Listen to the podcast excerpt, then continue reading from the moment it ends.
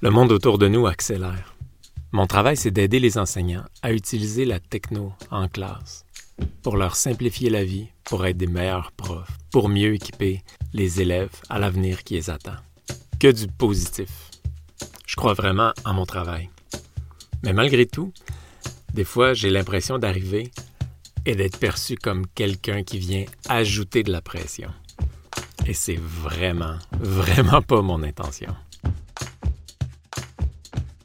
Mon but, c'est au contraire de l'enlever, la pression.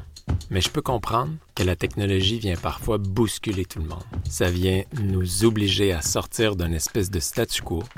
Parfois aussi, ça représente carrément l'inconnu. Et l'inconnu, ça fait peur. On a chacun un rapport avec la technologie. Dans mon cas, de toute évidence, le rapport est plutôt positif. J'identifie trois rapports, trois attitudes devant la technologie l'adoption, la négociation et le refus. On pourrait penser que je penche du côté de l'adoption, mais j'ai quand même un côté critique. On essaye, mon équipe et moi, de garder vraiment un regard critique par rapport à la technologie. C'est pas parce que c'est de la technologie, c'est pas parce que c'est de la nouveauté que c'est bon. Donc on se tient plus dans la négociation. On vient voir ce que ça peut offrir. On négocie avec cette nouvelle technologie et on essaie de s'en servir à notre avantage. Le refus, je suis vraiment pas là-dedans. Mais j'en rencontre encore beaucoup des enseignants qui sont plutôt dans le refus. J'ai essayé d'écrire un texte pour le podcast d'aujourd'hui qui essaie d'illustrer que toute cette nouveauté à laquelle on est confronté en ce moment, ça peut être quelque chose de vraiment positif. Quelqu'un qui a fait le tour de son travail, quelqu'un qui sait tout par rapport à un sujet, devient blasé de ce sujet-là. Un enseignant qui répète la même chose depuis 25 ans perd de toute évidence sa passion d'enseigner. Bien sûr, c'est une caricature. Je connais aucun prof qui fait la même chose depuis 25 ans, mais vous comprenez l'idée. Le texte d'aujourd'hui parle de l'esprit du débutant, parce que cet esprit du débutant est une occasion, parce que le numérique nous ramène souvent à notre état de débutant. Ça vient nous confronter c'est vraiment une occasion d'être dans le bon état d'esprit. Et idéalement, il faut toujours le garder, cet esprit du débutant. Je m'explique dans le texte que je commence à l'instant.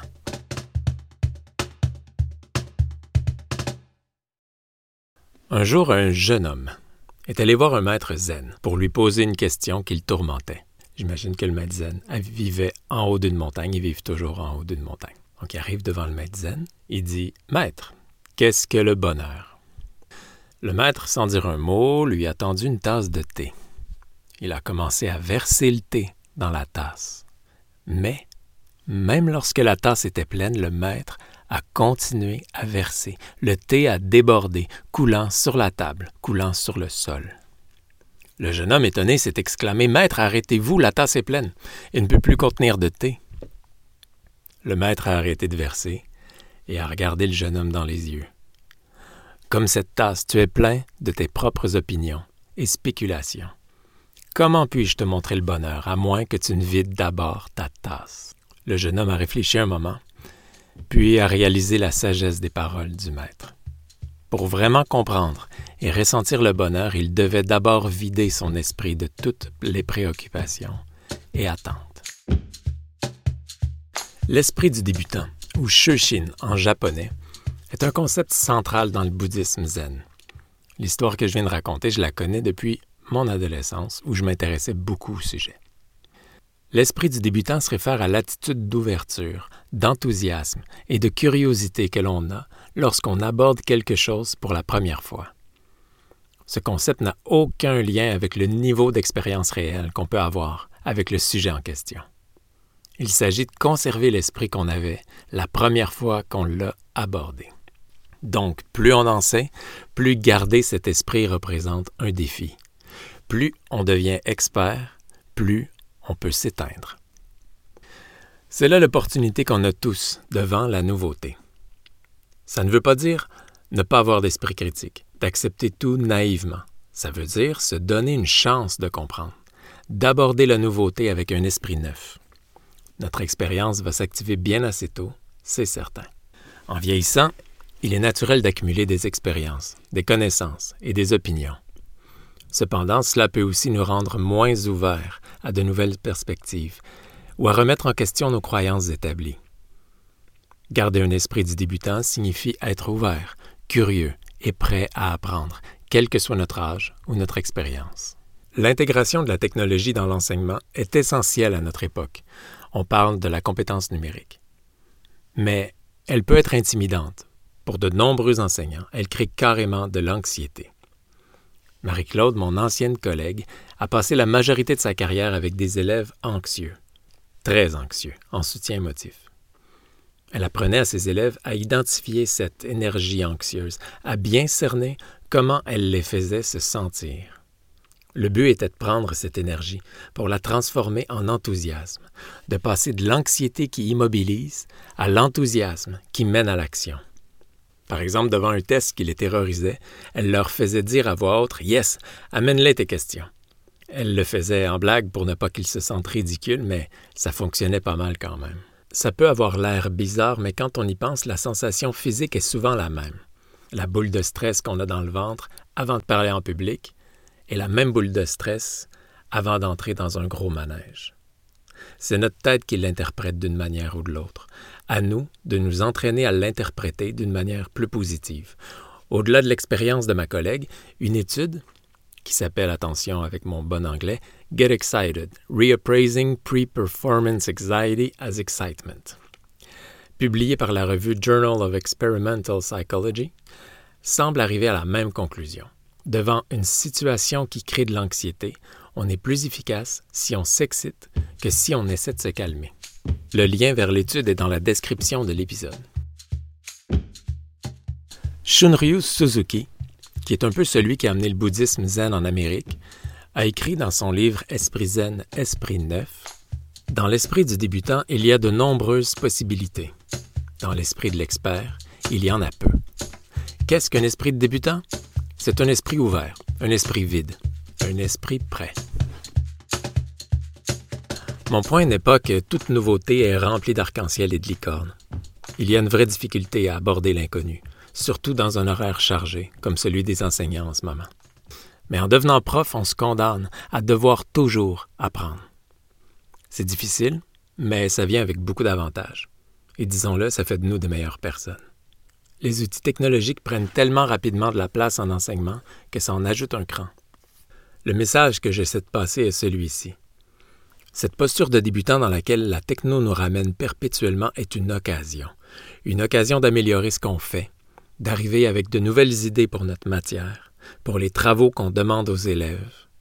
C'est au moment instable des premiers instants d'apprentissage qu'on a les meilleures idées.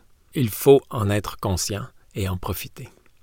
Le fait de garder cet esprit du débutant ne concerne pas seulement l'apprentissage en tant que tel, mais aussi le bien-être et le bonheur qui découle de cette attitude. C'est cette sensation d'émerveillement, de curiosité et de surprise qui peut apporter une grande satisfaction.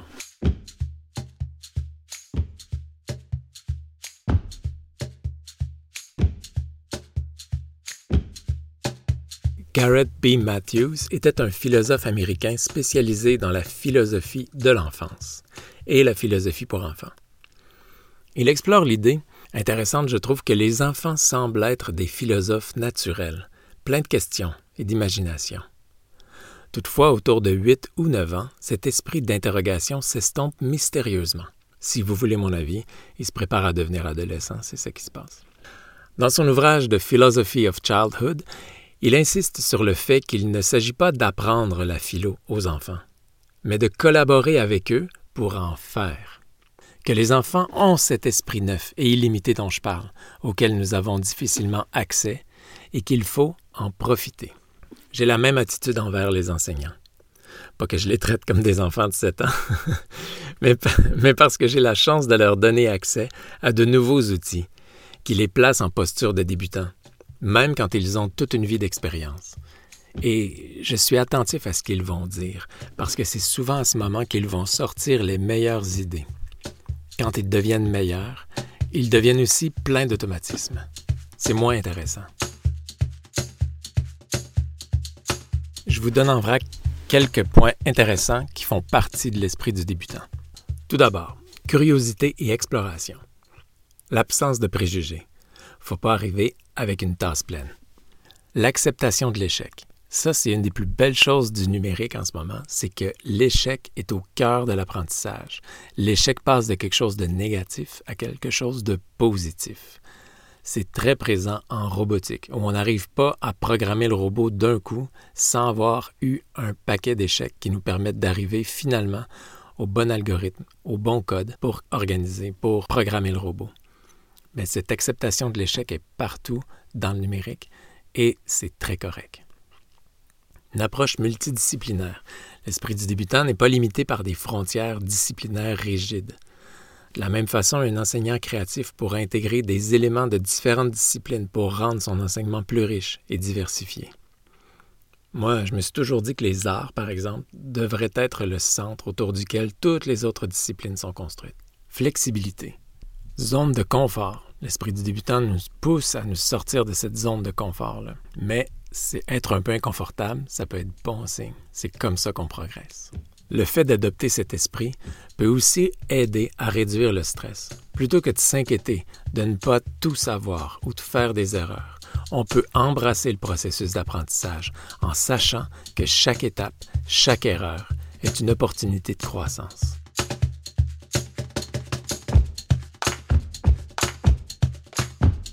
L'arrivée de l'intelligence artificielle nous amène tous dans cet esprit et nous donne l'occasion de nous remettre en question. Si vous saviez comme ça me fait du bien, moi, ça me ramène moi-même dans une posture de débutant et j'essaie d'en profiter. C'est une question de bien-être dans le tourbillon de la vie. Ça me permet de vider ma tasse pour voir de quel liquide inconnu elle va se remplir.